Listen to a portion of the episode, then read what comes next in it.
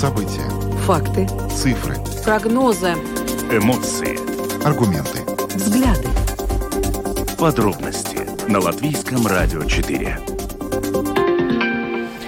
Здравствуйте, в эфире Латвийского радио 4, программа «Подробности», ее ведущие Евгений Антонов и Юлиана Шкагала. Мы также приветствуем нашу аудиторию в подкасте и видеостриме. Коротко о темах, которые мы обсуждаем сегодня, 5 января.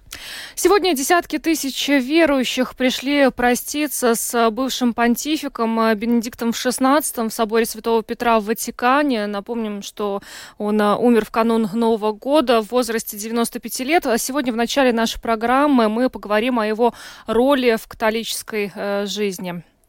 В Латвии уменьшается количество зарегистрированных предприятий. По итогам прошлого года их было на 4 с лишним процента меньше, чем годом ранее. С чем это связано? Каковы вообще сейчас тенденции в плане создания нового бизнеса в нашей стране? Комментарий по этому поводу прозвучит далее в нашей программе.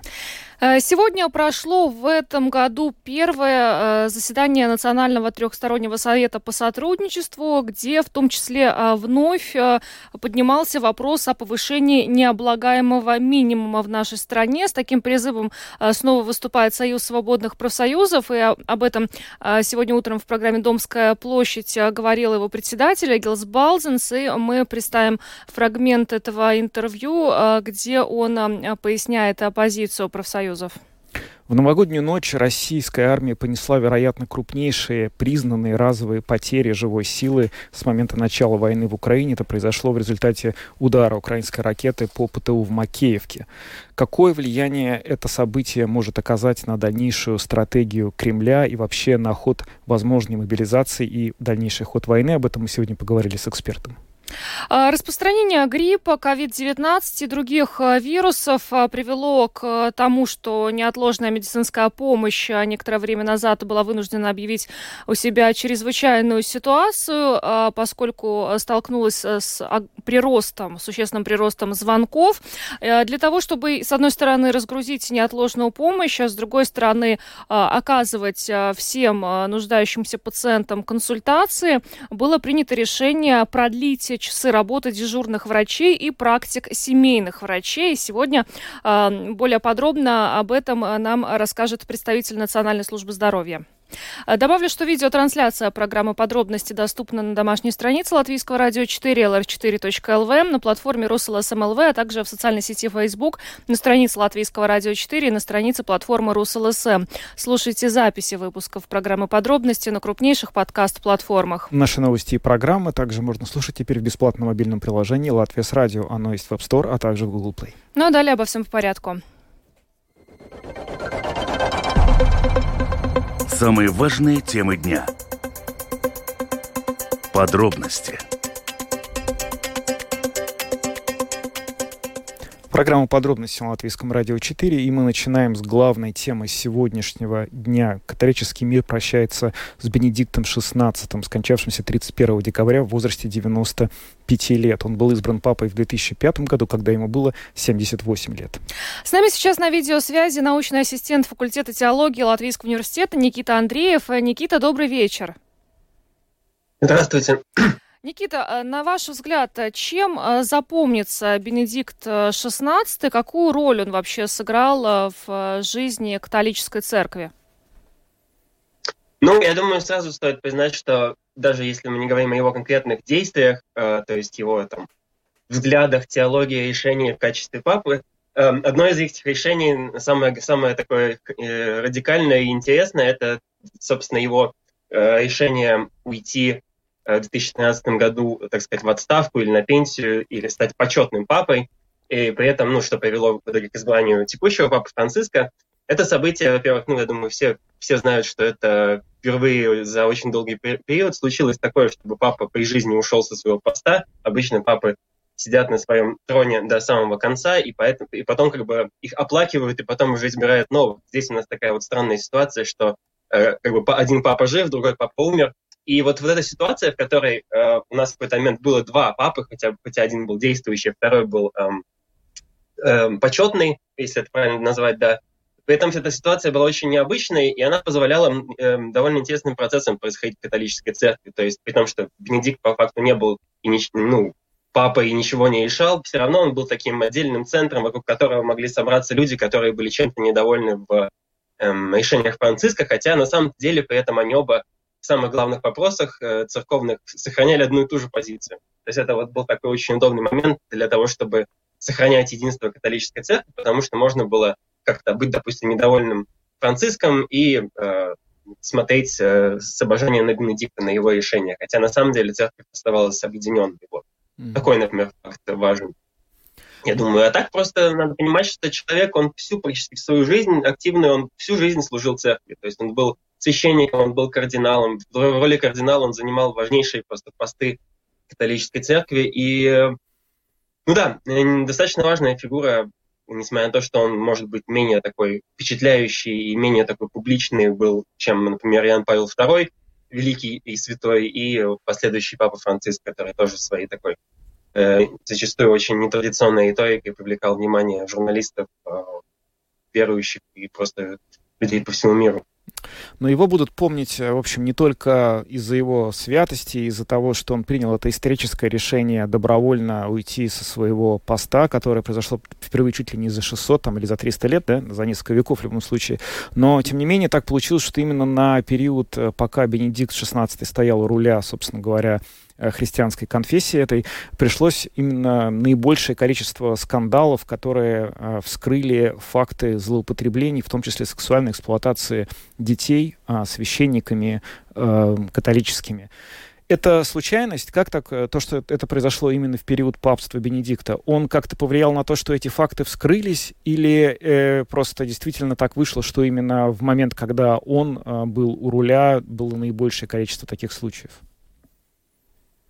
Э, Бенедикт э, считается, что участвовал тоже как бы в процессе открытия этих скандалов, но я думаю, что больше повлияло просто вот время, в которое он был папой, потому что не только в католицизме, а в целом в западном мире, в церквях, что в протестантских, что в католических, и вообще со стороны ну, гражданского общества, очень активно происходило это вот расследование этих вот э, скандалов возможных. Ну, то есть общество в целом либерализовалось, больше открытости, больше требований к прозрачности возникло, и в том числе к церкви. И в самой церкви, естественно, тоже, ну, люди есть, которые хотели бы, чтобы этого в церкви не было, хотели бы той же самой прозрачности, честности и того, чтобы церковь была действительно, ну, маяком э, добродетели, а не каких-то вот таких коррупций и, и э, использования своей власти для насилия над людьми. Вот, поэтому Бенедикту, наверное, в этом плане в каком-то смысле просто не, не повезло, так как в его эпоху это, к этому внимание к таким вопросам стало более сильным, и как бы начался такой, такой снежный ком такой покатился различных э, расследований, э, людей, которые стали, ну, появились люди, которые готовы были рассказать о проблемах, которые были у них, допустим, о насилии над ними со стороны священников еще там в 70-х годах и так далее. Поэтому, ну, э, Бенедикт просто попал в это время, и, и есть, да, такая версия, что его уход, он как-то связан с этим. То есть это тоже такая попытка сменить лицо Э, церкви, чтобы продемонстрировать, что что-то изменится. И тут у нас приходит этот же Франциск, который вот начинает там с, э, суды над э, известными какими-то коррупционерами и вот прочие всякие процессы. Э, сегодня мы э, видели фотографии из Ватикана. Десятки тысяч людей пришли прощаться с Бенедиктом XVI. Э, как вам кажется, не, ну, становится ли как-то меньше роль Папы Римского в католической церкви вообще для общества. То есть остается ли он по-прежнему такой очень значимой фигурой, потому что если сравним э, с Иоанном Павлом II, II, ну вы уже сказали, что он был более публичным, чем Бенедикт XVI, то кажется, я могу ошибаться, что эта роль немножко так, ну вот, снижается сейчас. Как вам кажется? Мне кажется, что роль э, церкви и папы снижается для мирского, скажем так, общества мирского человека. Боль, ну, то, им, нам в целом чуть меньше важно, что вот они там говорят, что они там думают. А, а в самом католицизме абсолютно нет. Я считаю, что папа до сих пор имеет абсолютно центральную роль. Просто есть, возможно, некоторая проблема с э, именно тем, что делает Франциск, и тем, что в церкви на данный момент есть некая такая вот... Э, хотя она всегда была, но некоторый конфликт между такими крыльями, можно сказать, более консервативным, более либеральным но в рамках католицизма. Вот, и в этом плане, может быть, некоторые католики меньше как-то уважают именно Папу Франциска, но в целом католицизм без Папы это довольно-таки невозможно.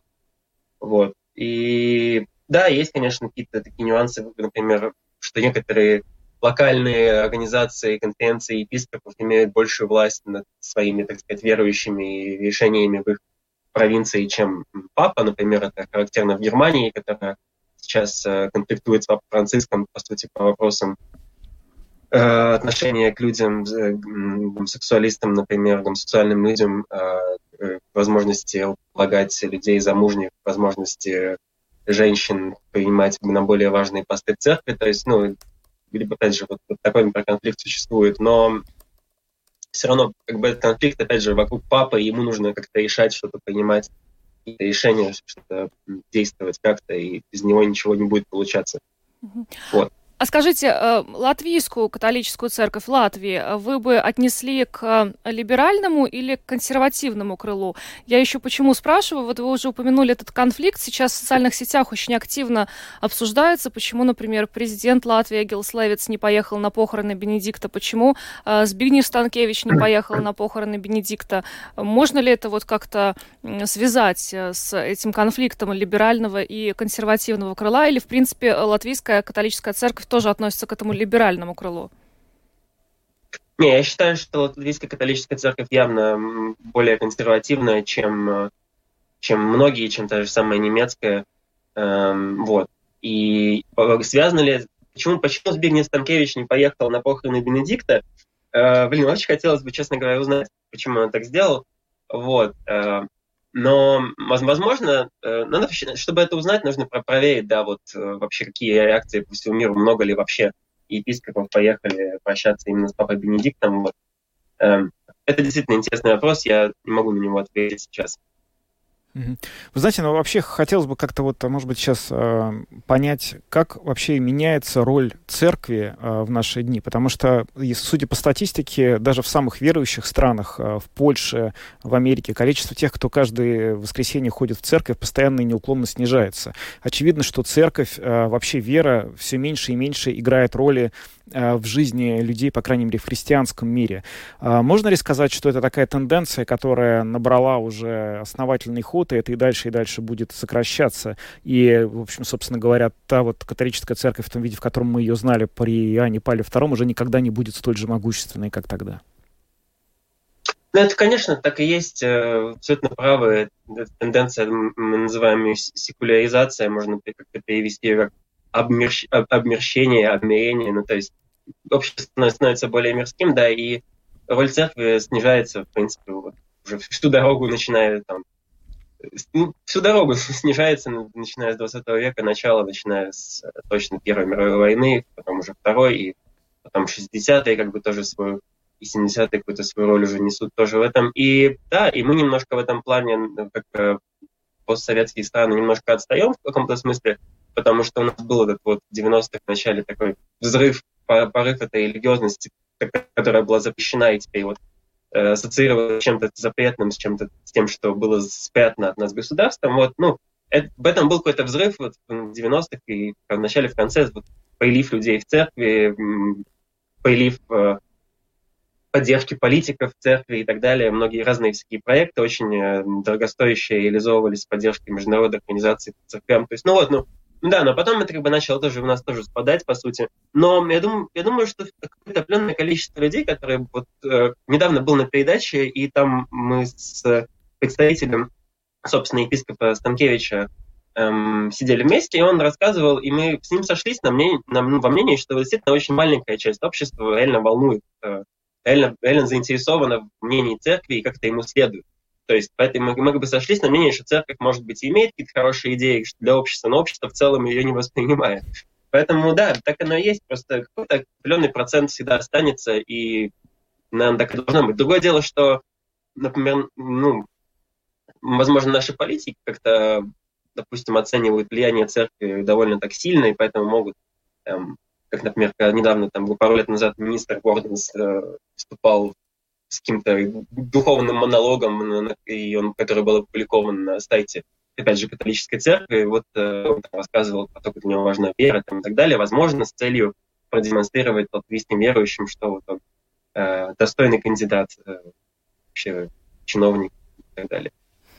Э, так что, так что вот это вот не такая не, неоднозначная ситуация все еще. То есть такого вот полного разложения необходимости и, и, и веры в церковь мы пока еще не наблюдаем явно. Никита, что ж, большое вам спасибо за этот интересный разговор. Никита Андреев, научный ассистент факультета теологии Латвийского университета, был с нами на видеосвязи. Спасибо, что подключились к нашему эфиру и хорошего вечера вам. Спасибо вам тоже. До свидания. До свидания. Ну вот, порассуждали с Никитой Андреевым о значимости вообще роли э, папы и, э, в частности, о том, какую роль играл э, в жизни католической церкви ушедший Бенедикт XVI. А, очень интересно, Никита всегда делится с нами своими рассуждениями. Ну, на самом деле, да, это, конечно, все очень интересно, но да, мы, видимо, наблюдать будем сейчас все больше и больше. Каждый следующий папа, вероятно, будет все менее и менее, менее таким влиятельным, чем предыдущий папа. И более либеральным. И, возможно, более либеральным, да, потому что роль церкви сильно меняется в наше время, и понятно, что люди все больше и больше будут как-то уходить от церкви. Видимо, если не что-то не изменится совершенно фундаментальное в нашей жизни, будут уходить в какие-то другие э, способы проведения времени и, в общем, от, будут отказываться от похода в церковь регулярных, которые были неотъемлемой частью э, жизни, повседневной жизни человека еще 20-30 лет назад.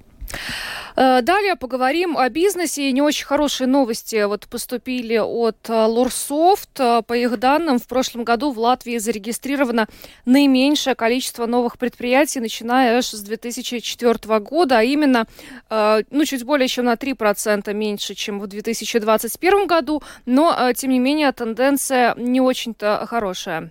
Что, собственно говоря, стало ее причиной? Об этом сегодня нам рассказал председатель правления Латвийской торгово-промышленной палаты Янис Энзинч.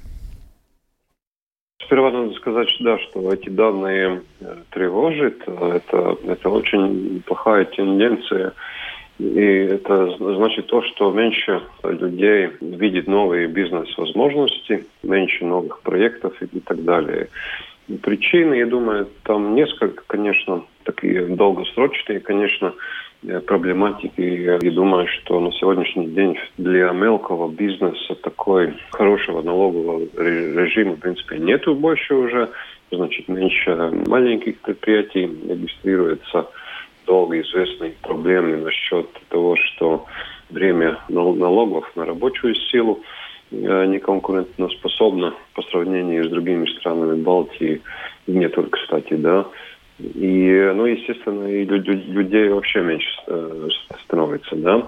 Ну, э, естественно, к тому же прошлого года пришли все эти другие проблематики, да, которые касаются энергетики, да, но мы все знаем, насколько выросли цены на электричество, газ и так далее.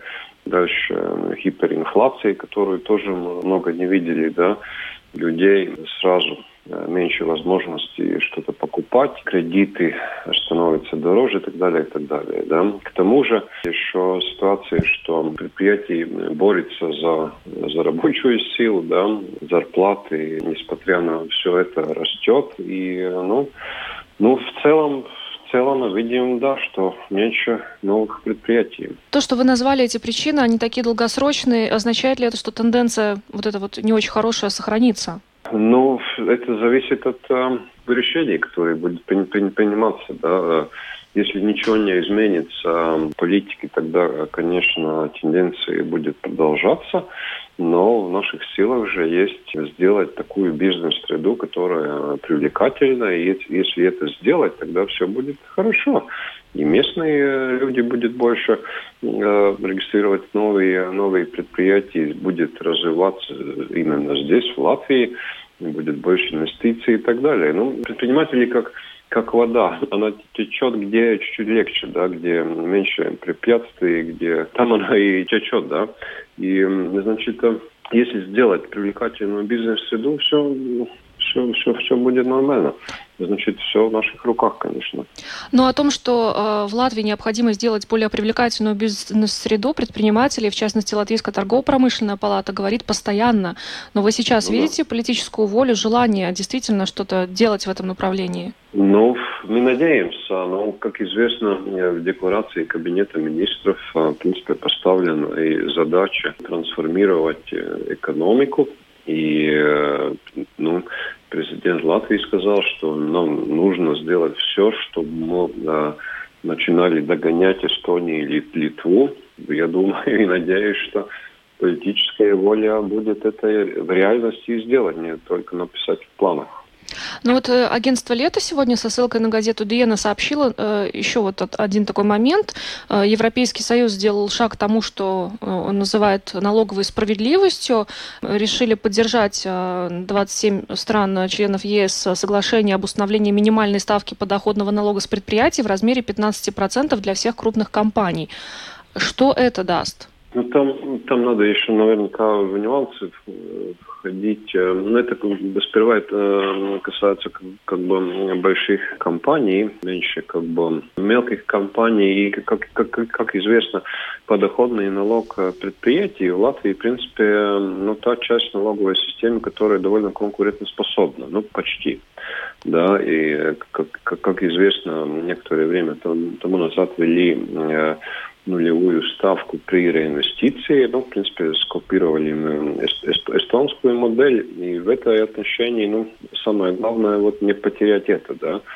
Эм, э, эта инициатива Европейского Союза, насколько я знаю, она касается больше таких, ну, международных больших компаний, которые просто ну, как бы работают в многих странах. А у нас именно вот проблема заключается с маленькими предприятиями, да? Ну, у нас, в принципе, ну, если подоходный налог предприятий довольно э, конкурентоспособный, то у нас проблема в том, что для мелкого бизнеса а нету такого хорошего налогового режима, да, поскольку ну, в свое время там ввели этот микроналог, а, ввели патентные плоты, но сейчас это регулирование ну, юридически существует, но оно так ограничено, такие ставки, что ну, в реальности это, это де-факто это уже, в принципе, не работает. Да. Ну, там, там например, ну, чтобы использовать микроналог, э, ставка там 25% базовая, да, это э, с оборота, это, это большая ставка, да.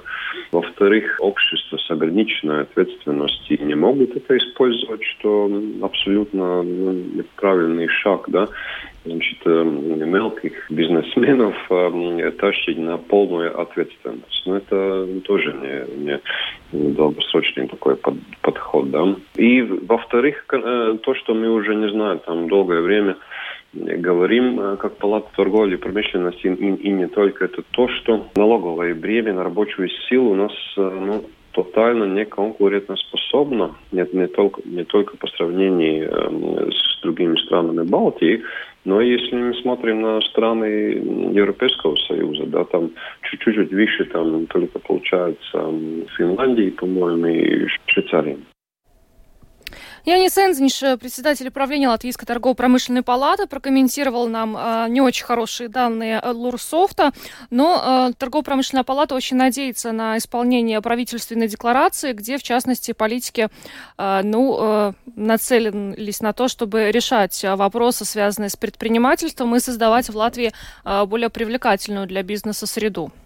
Да, но вообще с этими обещаниями правительства и ожиданиями от того, что правительство сделает, такая история, как в каком-то анекдоте, когда, по идее, все вроде бы ждут чего-то хорошего, но при этом все хотят разного. Потому что вот только что мы послушали позицию, которая представляет как бы э, торгово-промышленная палата, их точка зрения. А вот кроме этого, сегодня с утра в э, программе «Домская площадь» выступал Эгилс Балденс, председатель Латвийского союза свободных профсоюзов. И он высказал свою позицию по поводу того, как добиться того же, чего, собственно говоря, и все другие предприниматели хотят, чтобы в Латвии была конкурентоспособная заработная плата, чтобы рабочая сила была заинтересована здесь оставаться, чтобы, в общем, это было выгодно. Но его выводы немножко отличаются от Давай того. послушаем. Давай послушаем.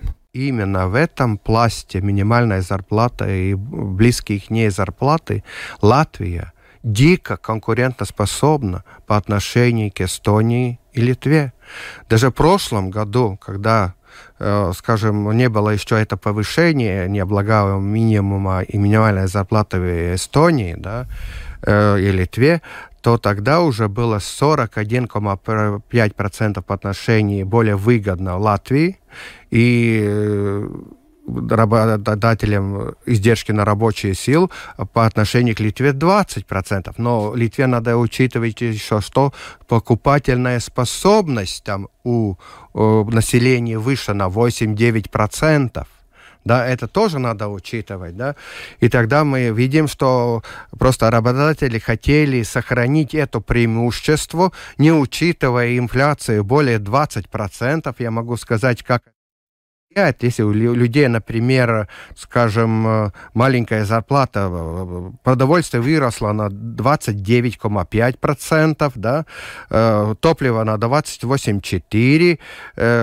теплота, которая предоставляет самоуправление, 75%, газ 105%, электричество 29%, и все это заморозить еще один год, вы уже прошлый год заморозили рост минимальный. Это вообще кошмар. Это означает, что да, есть у нас преимущество, мы не желаем ее частично даже терять, но в том же месте мы делаем это на тех людей, которые самые, скажем, бедные работники нашем государстве. Это получается дико несправедливо. Надо как-то по-другому решать э, вопросы нашей конкурентоспособности, повышать, конечно, необлагаемый минимум, в том числе и для средней э, заработной платы людей, и тем самым э, уменьшать траты и работодателей. Это наш путь, который мы предлагаем. И второй путь – это путь коллективных договоров, который надо сделать, чтобы те люди, которые и предприниматели платят нормально и налоги, есть там определенные предпосылки, как у нас в данный момент это здравоохранение, да, и, скажем, в том числе и возможность питания на рабочем месте. Эти цифры, которые мы достигли в 2014 году, надо повышать, потому что разница 2014 год и 2022 год, 2023 год очень большая. Надо расти, чтобы эти э, предпосылки, где без налогов возможно предоставить, э, э, скажем, определенные услуги работникам, это очень важно, и надо повысить с 480, например, до 1000 евро. И а, относить это не только, скажем, таким вещам, но как и получение образования профессионального, высшего, потому что у нас в данный момент, если работодатель обеспечивает образование, которое необходимо предприятию или учреждению, он должен платить не только, скажем, эти, скажем, э, траты на средства на образование, но еще дополнительно социальный и подоходный налог. Это вообще кошмары. Мы считаем, что это надо решать, и мы уже имеем переговоры министром финансов, примером, что это должно ускреплять нашу конкурентоспособность. Также есть, например, в регионе очень важно, чтобы были транспортные издержки. Если нет у предприятия свое транспортное, скажем, отделение, они могли бы обеспечить такие услуги своим, чтобы они приехали, чтобы они не смотрели, что у нас, если мы едем с каким-то транспортом, в принципе, наша заработная заработная плата получается мизерная, она очень э, близка пособию, которое дает самоуправление, чтобы люди были мотивированы работать и производить определенную прибавочную стоимость, да, и себе обеспечить нормальную жизнь, нормальную зарплату. Это относится, и, например, э, таким формам, как помещение, которое можно было, например, э ну, если он приезжает, например, в Алмеру, в Алмера стыкла щедро, да, тогда он может там э, оставаться, не каждый вечер ездить обратно,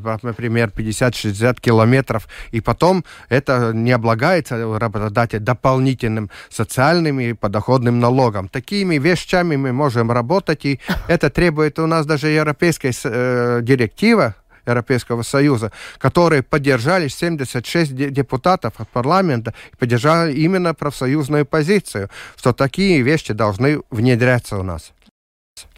Эгилс Балдзенс, председатель Латвийского союза свободных профсоюзов, сегодня был в эфире программы «Домская площадь», где рассказал, собственно, свое видение того, какие шаги нужно предпринимать правительству для того, чтобы добиться экономического процветания. В частности, он предлагает увеличить необлагаемый минимум.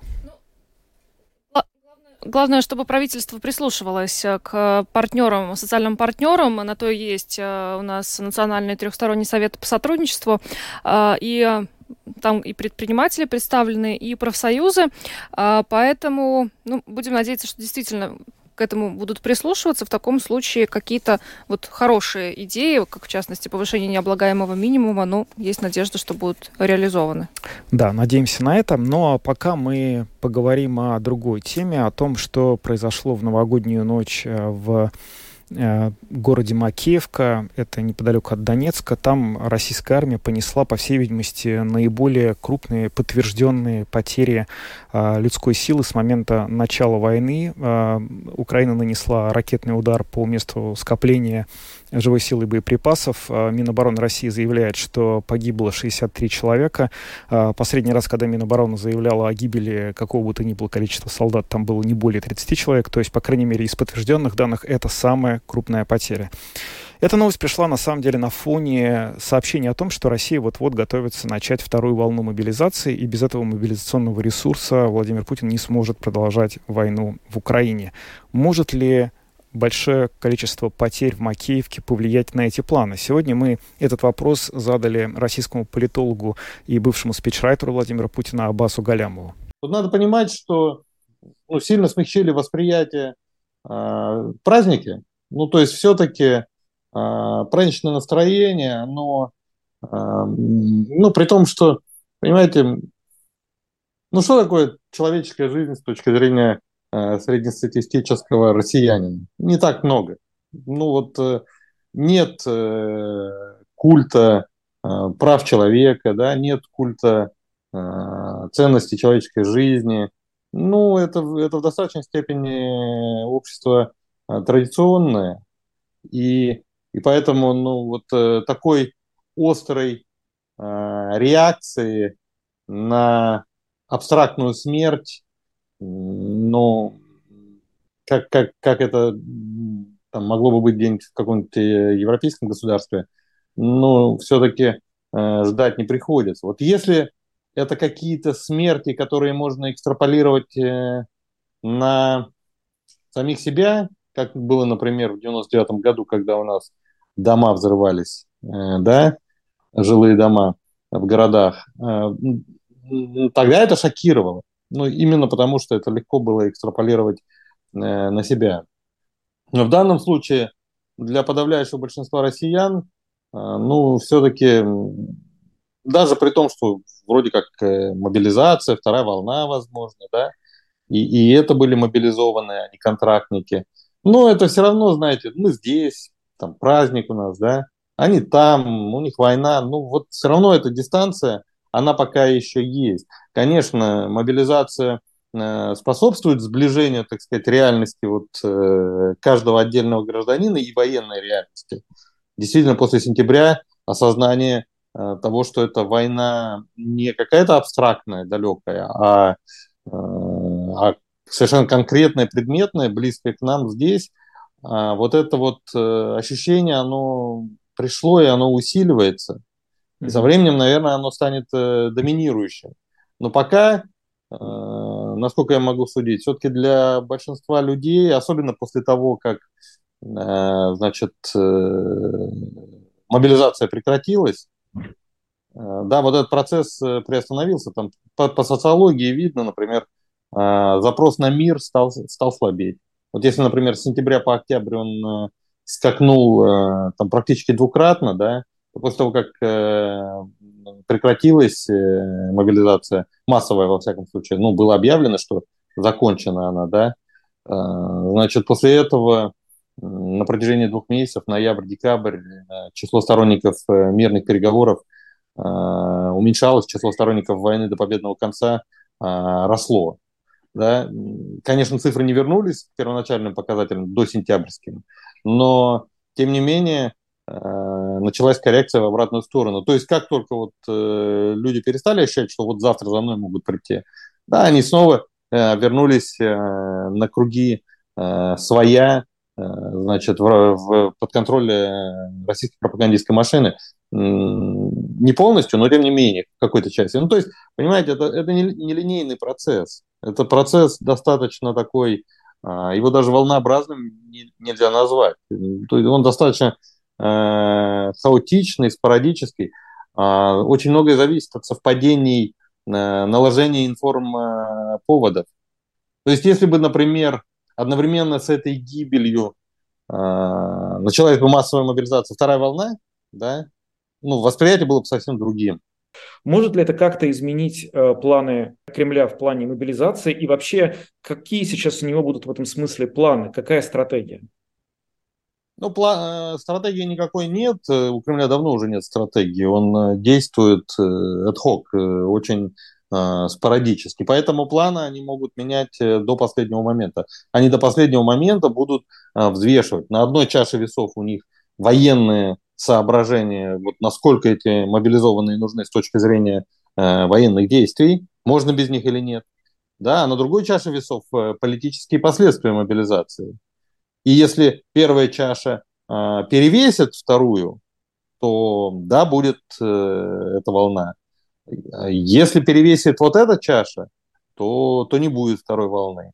И, э, в общем-то, ну, вот это взвешивание, оно, оно делается вот э, ежесекундно практически, до последней секунды, до последнего момента, э, вот до того момента, когда Путин э, примет решение. Поэтому, безусловно, такие события, как те, что вы упомянули, вот эти э, смерти мобилизованных, конечно, это ну, серьезная гири дополнительная вот в, в чашу политических Э, последствий, потому что очевидно, что в целом последствия мобилизации э, очень негативные, и смерти э, усиливает эту негативную составляющую. Да? Но ведь есть и вторая чаша, а можно вообще без них воевать? Потому что если Путин поймет, что без этих людей воевать нельзя, ну тогда он в любом случае бросит значит, решение на чашу весов в пользу мобилизации, потому что какие бы ни были политические последствия, у Э, мобилизации, но для него проигрыш э, все-таки гораздо хуже по последствиям будет. Ну, то есть в результате проигрыша войны он, в принципе, почти гарантированно лишится власти и вообще ну, очень плохо может закончить. И, и поэтому, если он поймет, что больше воевать без э, мобилизованных он не сможет, что бы там ни было с политическими последствиями, он, конечно, мобилизацию организует. Аббас Галямов, политолог, бывший спичрайтер Владимира Путина. Мы говорили с ним о ударе, который Украина нанесла по ПТУ в Макеевке, где, по некоторым данным, было размещено несколько сотен российских военных. Официально Минобороны России заявляет о погибших 63 а, человеках, но при этом а, украинские источники считают, что погибло по меньшей мере несколько сотен, 300, 400, а может быть даже и 600. В общем, а, действительно остается открытым вопрос, а, грозит ли вторая волна мобилизации России но тем не менее вот только что пришла новость немножко а, другого характера. Стало известно, что Владимир Путин поручил министру обороны Сергею Шойгу обеспечить обеспечение режима прекращения огня на украинском фронте в период православного Рождества. То есть начиная с 12 дня 6 января по 24, до, до 12 ночи 7 января, собственно, российская армия вроде бы обязуется соблюдать режим прекращения огня. Надо сказать, что сегодня ранее представитель э, президента Украины Михаил Подоляк уже сказал, что это просто смешное предложение, и они не верят, что это сделано искренне. Двигаемся дальше, поговорим о э, распространении в Латвии гриппа, COVID-19 и других э, вирусов. Э, дело в том, что некоторое время назад из-за этого неотложная медицинская помощь э, вынуждена была объявить в себя чрезвычайную ситуацию, поскольку уже э, то число звонков, которое поступало на 113, э, росло очень-очень стремительно. И, э, в общем-то, для того, чтобы, с одной стороны, э, неотложную помощь разгрузить, и, с другой стороны, не отказывать пациентам в предоставлении консультаций, когда это необходимо, Национальная служба здравоохранения договорилась с дежурными врачами и с семейными врачами о том, чтобы продлить часы работы как дежурных врачей, так и практик семейных врачей. И, в общем-то, на этот призыв откликнулись почти 250 практик семейных врачей. Это действительно хорошая новость для пациентов. Это значит, что возможностей получить консультацию теперь будет больше, несмотря на то, что семейные врачи в этот период распространения разных вирусов очень загружены. О том, как эта практика будет в реальности работать, сегодня Эви Шталберга, представитель Национальной службы здоровья, рассказала нам. Это решение оно связано и с э, ситуацией в службе неотложной медицинской помощи, так как они на данный момент получают очень много звонков, которые не связаны с неотложной ситуацией, где не существует явной угрозы жизни человека, а нужна консультация врача по поводу заболевания вирусом, гриппом, насморк, температуры и различные такие заболевания и жалобы, в которых обычно компетентный именно семейный врач, дежурный врач, и нет необходимости звонить в службе неотложной медицинской помощи, а, а также э, в связи с тем, что мы видим, что актуальны эти вопросы жителям в январе, так как сейчас э, распространены разные э, вирусные заболевания. И э, мы предложили нашим медицинским учреждениям, которые в договоре с Национальной службой здравоохранения, которые оказывают жителям помощь в практиках семейных врачей, в дежурных пунктах, предложили в январе продлить время работы, чтобы улучшить э, доступность медицинской помощи, медицинских консультаций. Э, и нам ответили позитивно очень много врачей. У нас есть много семейных врачей, которые согласились в январе оказывать отдаленные консультации и консультации в практике. Значит, по рабочим дням удлинив рабочее время э, прием пациентов, а также определив э, в субботу и воскресенье э, часы, в которые можно позвонить и получить консультацию по телефону или прийти на визит, связавшись э, предварительно с практикой. Если говорим о отдаленных телефонных консультациях, практиках семейных врачей, то в выходные дни это будет в основном время с 10 утра до 3 или 4 вечера. И также, как и до января, государство обеспечивает работу консультативного телефона семейных врачей номер 6601 6001 и э, также будет продолжать работу и этот консультативный телефон. Это номер, по которому можно звонить, чтобы получить консультацию в разных ситуациях, когда, скажем, или хроническое заболевание обострилось, или те же различные ситуации, которые связаны с вирусными заболеваниями или простыми э, жалобами о здоровье. И этот номер тоже, он доступен по вечерам и э, выходные круглосуточно доступен, то есть это то время, когда уже семейный врач не принимает. Это то, то о чем нам удалось договориться с практиками семейных врачей, а также удлинен прием пациентов у дежурных врачей. Э, дежурные врачи в январе будут принимать пациентов на два часа дольше, чем ранее, на два часа больше. Э, и дежурный врач – это, в принципе, э, врач, который может помочь в тех же всех ситуациях, с которыми мы обращаемся к нашему семейному врачу, но он доступен именно в те часы, когда э, в основном практики семейных врачей уже закрыты, не принимают и э, дежурный врач, так же как и семейный врач, имеет право и э, выписать пациенту медикамент, если необходим рецепт на медикамент, и открыть э, больничный лист, если есть необходимость. Эвия, скажите, пожалуйста, как пациентам разобраться, продлено ли время работы его конкретно лечащего семейного врача, и как работает дежурный врач э, в ближайшем медицинском учреждении? Да, вся эта информация доступна на домашней странице Национальной службы здравоохранения. Это Национальная veselības dienas, если мы ищем через поисковик, или сразу вводя адрес vmnvd.gov.lv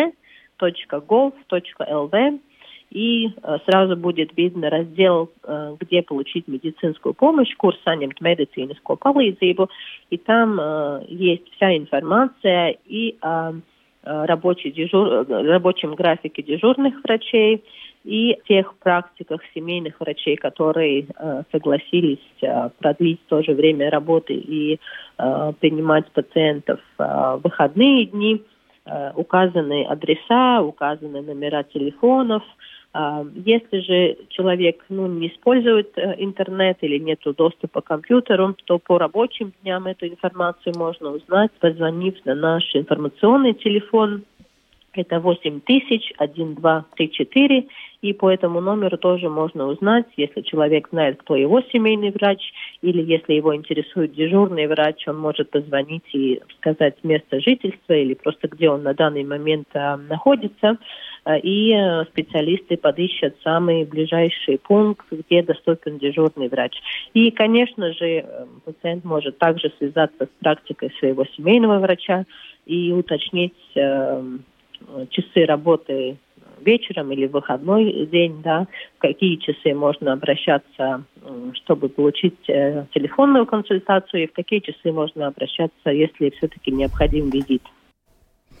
Эвия Шталберга, представитель Национальной службы здоровья, рассказала нам о новом графике работы семейных и дежурных врачей на январь. Э, эти часы продлены. Еще раз напомню, э, вся э, актуальная информация на сайте Национальной службы здоровья доступна. И Эвия Шталберга также назвала номер телефона, по которому в случае возникновения вопросов можно звонить. Но вообще лучше не болейте, конечно же. Это хорошее пожелание. Мы на этом программу подробности завершаем. С вами были Евгений Антонов, Юлиана Шкагла, звукооператор Яна Дреймана и видеооператор Роман Жуков. Э, всем до завтра и хорошего вечера. До завтра.